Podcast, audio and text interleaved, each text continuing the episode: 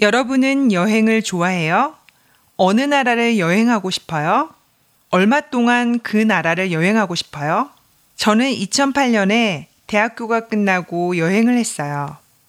돈이 별로 없어서 일을 열심히 했어요. 그리고 먼저 중국에 갔어요. 중국은 예전에도 여러 번 가서 잘 알아요. 그 다음에는 몽골에 갔어요. 몽골은 많이 달랐어요. 풍경도 다르고 집도 다르고 음식도 달랐어요. 몽골에서 고비 사막에 갔어요. 저는 여자라서 혼자 가지 않고 투어를 했어요.